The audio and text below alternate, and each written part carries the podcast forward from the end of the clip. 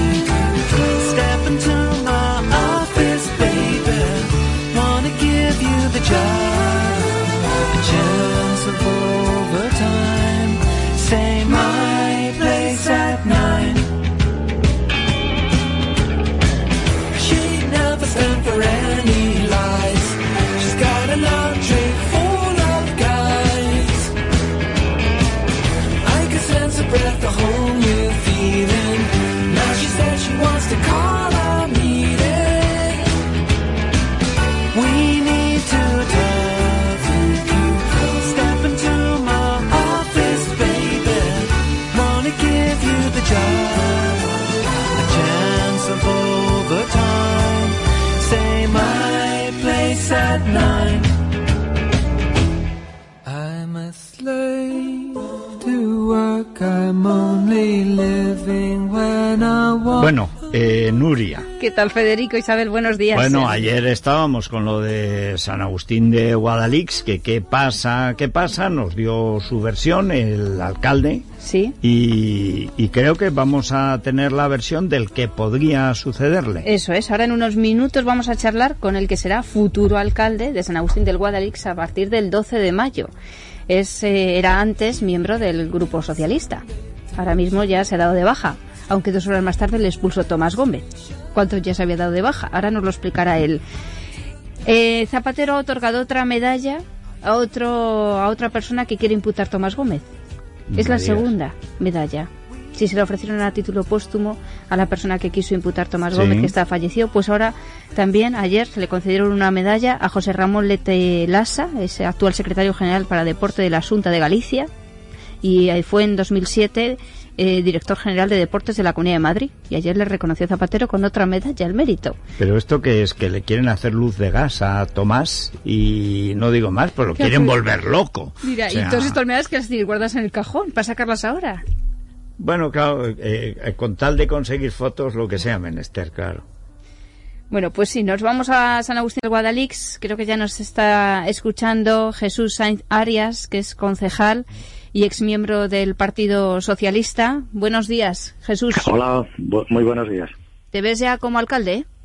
Eh, pues no, no me puedo ver como alcalde porque falta el requisito legal más importante, que es la celebración de la sesión plenaria del sábado día 12. Pero si tienes los apoyos suficientes. Eh, efectivamente, por eso digo que todavía no me veo como alcalde. ¿Qué es lo que ha pasado para que se una a vosotros, eh, ex miembros del Partido Popular, para que logréis a, pues a un año de las elecciones municipales apoyos para presentar esa moción de censura? ¿Qué ha pasado en San Agustín del Guadalís, según tu versión? exactamente, nosotros no hemos logrado apoyos para esta circunstancia. Lo que ha sucedido es simplemente que después de tres años de soportar un determinado estilo de gobierno en nuestra ciudad, pues siete concejales, eh, dejando al lado y al margen radicalmente los intereses de partido, hemos llegado a la conclusión de que había que hacer eh, presentar esta moción de censura, que es una figura eh, legal amparada por una ley orgánica, porque el interés de San Agustín efectivamente estaba por encima y por delante de cualquier interés del partido. vosotros os habíais ido, pero en cambio Tomás Gómez os expulsó. ¿Cómo explicas eso, Jesús? Bueno, eh, ya sabe usted, eh, las organizaciones son las que mejor saben si uno está expulsado o sigue siendo miembro. Eh, nosotros creemos que solicitamos de la manera correcta nuestra baja en el partido antes de que esta moción fuera firmada y en ese sentido pues yo creo que lo hemos hecho de la mejor manera posible. Lo que sí le puedo garantizar a usted es que el único miembro de un partido que estaba en activo en ese partido cuando firmó la moción de censura es un miembro del Partido Popular, que todavía a día de hoy, y no sabemos por qué, eso habrá que preguntárselo al señor Granados, probablemente, todavía a día de hoy pertenece al Partido Popular habiendo suscrito una moción de censura contra un alcalde del Partido Popular. A mí esto sí me parece muy curioso. ¿Y Jesús, esto es baja-baja o como se lleva ahora cese temporal de relaciones con el Partido Socialista? No, no. A ver, eh, mire usted, eh, en un municipio como San Agustín, tan pequeño, eh, el tema de la ideología y el tema de los partidos pasa a un segundo lugar, sobre todo cuando se trata de, tomar decisiones sobre una gestión que, es bastante nefasta, sobre una gestión de un equipo de gobierno que habiendo recibido un superávit del equipo anterior, un equipo anterior muy bien avenido, que le dejó 7 millones de superávit en el ayuntamiento, lo ha dilapidado, lo ha dilapidado de una manera absolutamente terrible.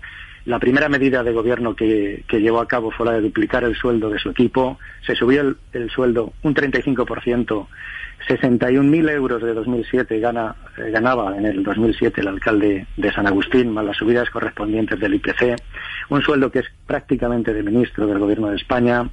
Eh, desde esa medida, eh, San Agustín mm, ha, sufrido circunstancias más propias del siglo XIX que del siglo XXI. un alcalde que tiene un mes, y hay vídeos y fotografías del evento, tiene un mes secuestrado un coche de la policía, un coche patrulla de la policía municipal en su finca porque había sufrido un robo y cómo él nos contestó en el pleno que era un señuelo, era un señuelo para ahuyentar a, futuros a futuros atracadores de su vivienda.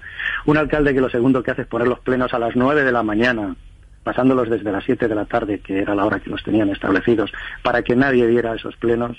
Un alcalde que en mayo de 2008 dejó un día de ser alcalde a propósito nombrando por decreto alcalde a, su teniente, a su teniente de alcalde, simplemente para que legalice mediante decreto su vivienda, la vivienda que tiene en el campo, que figura como explotación equina y a la que no se atrevió a dar él mismo la licencia de primera ocupación, sino que se la tuvo que dar su, su, segundo de, de un, un, un, alcalde que ha hecho del ayuntamiento una oficina de empleo, como sabe todo San Agustín, en la que no hace nada más que entrar familiares de una manera eh, absolutamente anticonstitucional, sin respetar los principios de igualdad, mérito y capacidad, ni publicidad.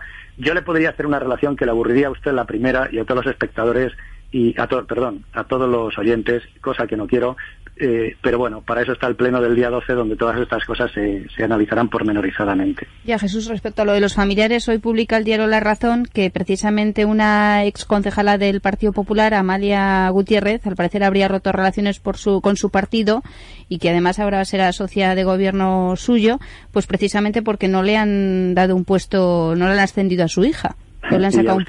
¿Y a usted no le parece indignante que un alcalde tenga que recurrir a este tipo de denuncias sin, sin la más mínima prueba?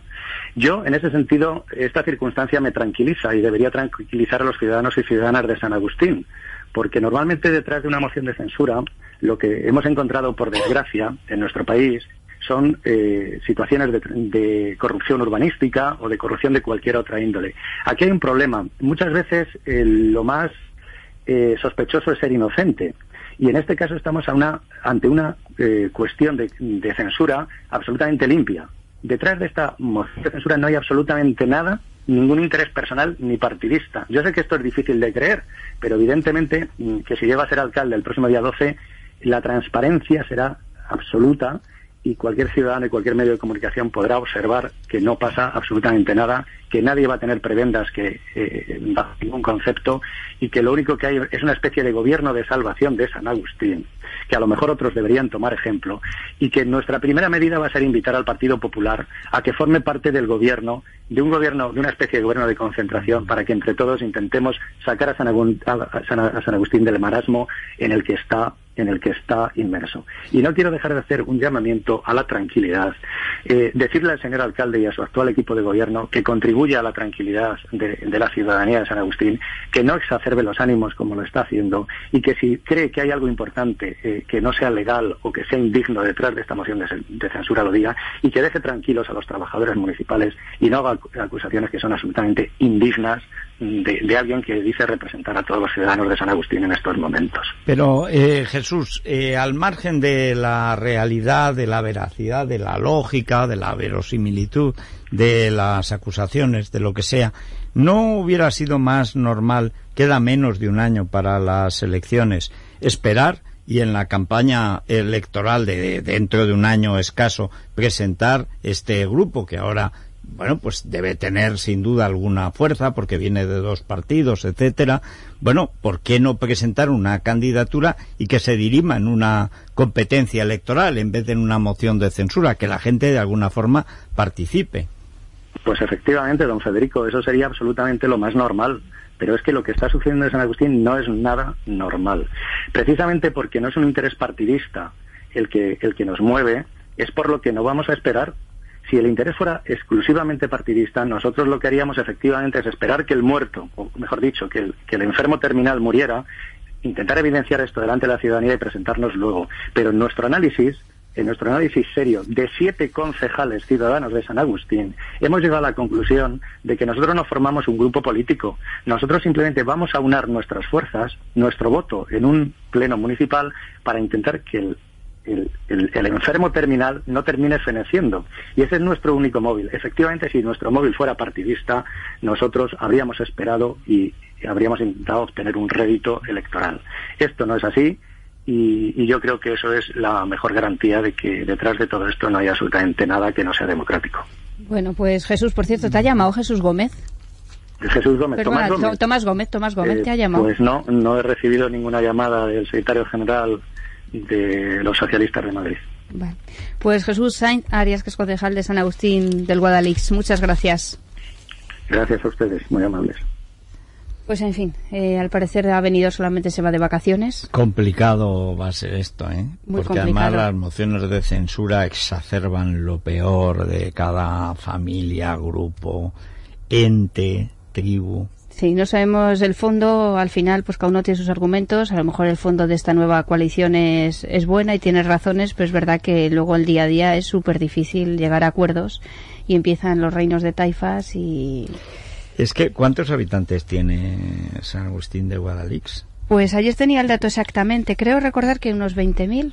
¿Tanto? no llegaba a 20.000, pero estaba por ahí. un pueblo pequeño, claro, eso en Teruel es, una, es un Nueva York, o sea... Sí, los 15.000 lo superaba, que estoy casi segura. Sí. Bueno, pues no es tan pequeño el pueblo y además eh, estos pueblos así que llaman pequeños, porque claro, si lo comparas con Parla, Fuenlabrada, Leganés, Getafe, pues claro, son relativamente pequeños, pero vamos, son casi pequeñas capitales de provincias, es que además en Madrid hay dinero. Sí. Es decir, la diferencia con Soria, con Teruel, etcétera, es que aquí hay dinero es que una recalificación es un gran negocio en la Comunidad de Madrid, claro. Y luego decidir por dónde crece un pueblo. 11.133 habitantes el año pasado. El año pasado. Bueno, pues eh, Alcañiz, segunda población de Teruel. Pero, pero probablemente hay más dinero aquí en San Agustín de Guadalix. ¿eh? Bueno, pues Esperanza Aguirre hoy se lleva la portada del cuadernillo de Madrid del país y la podemos ver eh, un poco soñolienta. Dice Aguirre sueña con Rajoy. Y es que, según nos cuenta el diario El País, la presidenta cabecea durante el discurso de su líder.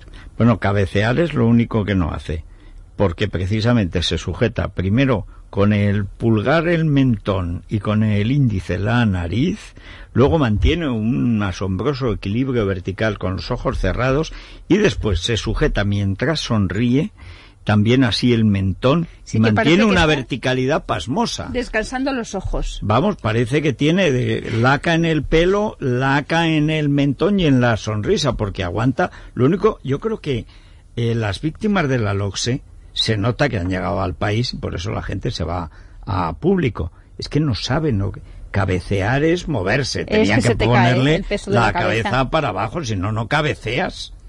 Se te cierran los ojos, sí eso es indudable en las tres, pero cabecear es lo único que no hace. Cuentan en la noticia pues que al Esperanza Aguirre se dio cuenta de lo que pasaba, algunos periodistas ya se estaban dando codazos comentándolo y nada, les miró y se sonrió. Pues claro.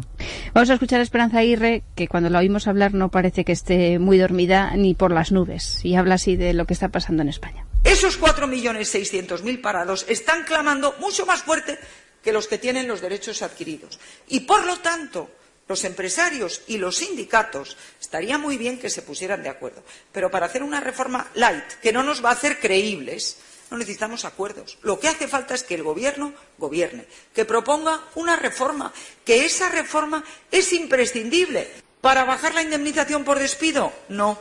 ¿Para rebajar las cotizaciones? Puede, pero tampoco es lo fundamental. Lo fundamental es para facilitar la contratación. Si es que en España es imposible contratar, si es que es dificilísimo. Eso decía ayer Esperanza. Tiene razón. Es la vieja tesis, lo que se decía en tiempos de Franco. De lo malo en España de crear una empresa es que no contratas a un, eh, a un trabajador, te casas con él. Porque no hay manera luego de disolver ese vínculo. Y si vas al juzgado, siempre machacan al empresario. Sí, claro. Desde Esta luego, no es otra de las cuestiones que tendría que plantearse, pero claro, fíjate, aquí eso va a seguir a Camaño y a Cándido, que son sectarios, izquierdistas, hasta extremos delirantes. No, con los jurados eh, que hay, con los jueces en España, los juzgados laborales, es imposible que haya una reforma seria. El empresario decide pagar lo que sea con tal de no. Con tal de quitarse de medio a dilatar, los jueces. es, los jueces se han convertido en un obstáculo, Sí. en lugar de un cauce para arreglar las cosas, en un obstáculo sistemático. Antes de abrir nuestra innombrable, hoy el M2 del Mundo le dedica un especial a UPyD, Sí, he visto por Los hombres vez. de rosa. Sí, pero en Madrid, ¿qué? Dice Unión Progreso y Democracia, el Partido Rosa 10 dispone ya de estructura política en 30 grandes localidades de la región y se plantea presentar candidatos en las poblaciones de más de 50.000 habitantes en las elecciones autonómicas. Las listas se confeccionarán en otoño. El coordinador territorial fue elegido el pasado 6 de marzo, se llama Javier García Núñez. Dicen que no dicen que no van a el titular exactamente dice no entraremos en un gobierno ni seremos un partido bisagra, ni de derechas ni de izquierdas, socialdemócrata en los servicios públicos y liberal en lo económico. Eso es exactamente lo que me dijo a mí Jorge Festringe cuando fundó, cuando se fue de AP y fundó aquel partido con eh, el apoyo Mario Conde, todo aquello. Dice, ¿y usted? Le porque me acuerdo porque la pregunta se la hice yo, con muy mala intención, debo decir, y picó. Eh, dice, ¿y cómo, usted cómo se define? ¿Como liberal o como socialdemócrata? Y dice, pues yo soy liberal en lo político y socialdemócrata en lo económico. Digo, bueno, la, se acabó. Es decir, que no sabe lo que es, que quiere pintar algo, pero le da lo mismo Juana que su hermana, que esa era la cuestión exactamente. En esta entrevista, pues sí, dicen que es muy importante lo que pasa en Madrid, porque si obtienen bastante, un buen resultado en Madrid, les proyectará al resto del territorio nacional, pero el candidato para la alcaldía de Madrid no lo sabremos hasta otoño. Yo no sé si es conveniente que se vaya conociendo el nombre. Dicen que le- ellos creen que la mayor parte de sus electores vendrán desde las filas del Partido Socialista de Madrid. Bueno, en las encuestas del mundo por ahí va, ¿eh? Es decir, ya dejó de sangrar, eh, algo se va de la derecha, pero poco, y sobre todo es el PSOE el que abastece de votos a Sí. todo el mundo, ¿eh? Sí, además en el PSOE yo creo que cada día está más claro que Tomás Gómez va a ser el candidato a la comunidad y lo que se renovará será el candidato a la alcaldía, creo yo. Ahí sí que caerá el paracaidista y ahí Sí. habrá algún nombre. Yo Pero- apuesto por eso a día de hoy. No sabemos ya. Ahora, no sé, eso no, no ha dado resultado. El No, otro no día lo decía Leguina y es verdad, los paracaidistas han funcionado muy mal desde Sí, hace sí. ya muchos años, o sea que... Bueno, a quien le toque sabe que en unos meses tiene un ministerio. Como Sí, o sale de un ministerio, eh, hace la campaña y vuelve Y a otro ministerio, sí. No sí, me sí, cambien el despacho. Todavía no. No, ¿para qué? Sí, sí. Vamos con el innombrable. ¡Y que sea alcalde! ¡Que todos somos contingentes! ¡Pero tú eres necesario! ¡Viva el señor alcalde! Numeral, numeral, viva la numeración, que ha visto matrimonio sin correa amonestación. Ah, numeral, numeral, viva la numeración, que ha visto matrimonio sin correa amonestación. Pavo real, uh,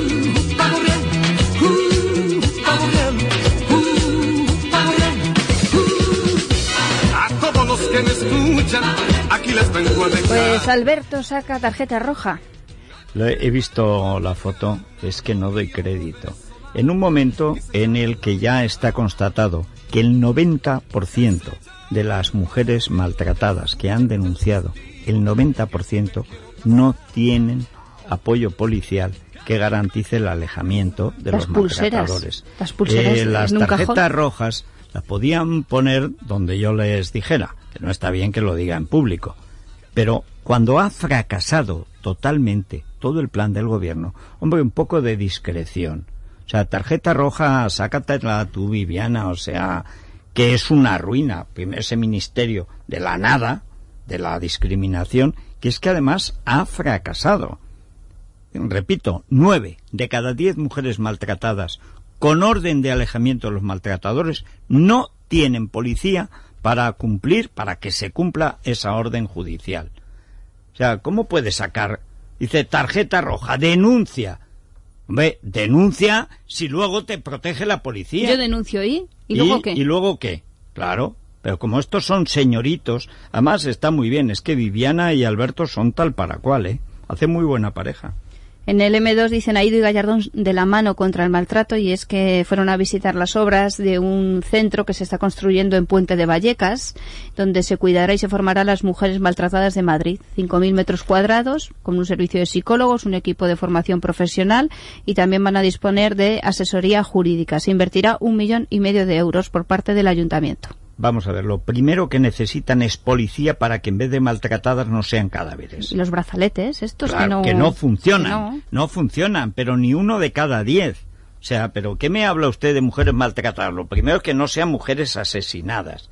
No tiene usted medios para eso, pues cállese y empiece a hacer hogares de acogida y luego policías entrenados. Y si no creen, creen un tipo de policía voluntaria que también lo puede haber. si no hay medios, pues busca... Y a detener al maltratador y que cumpla su bueno, condena, el claro. maltratador es que no a, como hacen estos jueces de lance, no, que esté a no más metros, de 500, sí, 500 metros, metros. 500 bofetadas le tenían que dar al juez. No, hombre, no, a 500 kilómetros. El mínimo, porque ya te cuesta un día llegar. A 500 kilómetros y en Horroroso. cuanto aparezca, directamente a prisión, cinco años. Y si hay muchos presos, pues mira, mejor así tendrá comp- compañía. Pero no, es que no se reprime, que es lo que hay que hacer con estos tíos que son asesinos en potencia, y luego de verdad. Y la tarjetita roja. Es superficial al máximo. Ah, ah, es desesperante. Bueno, pues también eh, hoy nos hemos enterado que nos tenemos que ir con la música a otra parte.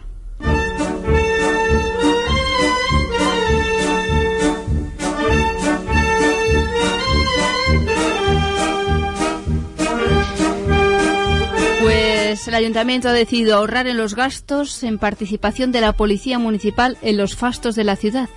Se van a limitar las actuaciones en eventos locales de su banda de música, su escuadrón de agentes a caballo de la unidad canina y de la sección de gala, policías uniformados a la antigua que dan lustre a ciertos acontecimientos.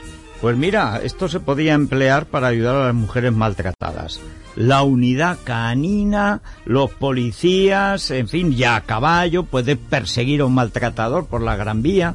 Pues O sea, al parecer la banda mm, de música de la policía ensayaba en horas extras y daba clases también en horas extras y además los policías que se dedicaban a la música no se dedicaban a la seguridad. Eran solamente policías musicales. Ahora nos enteramos de esto y lo leemos precisamente en el diario El País. Entonces se dedicaban a esto 2.000 horas extras cada año a pagar la- los ensayos de la banda de la policía de música. Qué barbaridad. Ahora solamente podrán ensayar por la mañana, eh, que es el turno ordinario. Yo, yo es que estoy atónito. Es que cada día descubrimos un pozo más de despilfarro, de derroche, de todo. Ahora, es que veo la foto esa de las tarjetitas. Me voy a ir. Me voy a ir porque si no voy a decir lo que no debo decir. Qué parejita con la tarjetita. Ay, Viviana y Gallardón, qué pareja. Venga, mañana a las 7 seguimos. Sí. ¿Os parece? Viviana Gallardón y otros chicos del montón. Hoy. Sí, sí, sí, sí. Bueno, hasta mañana.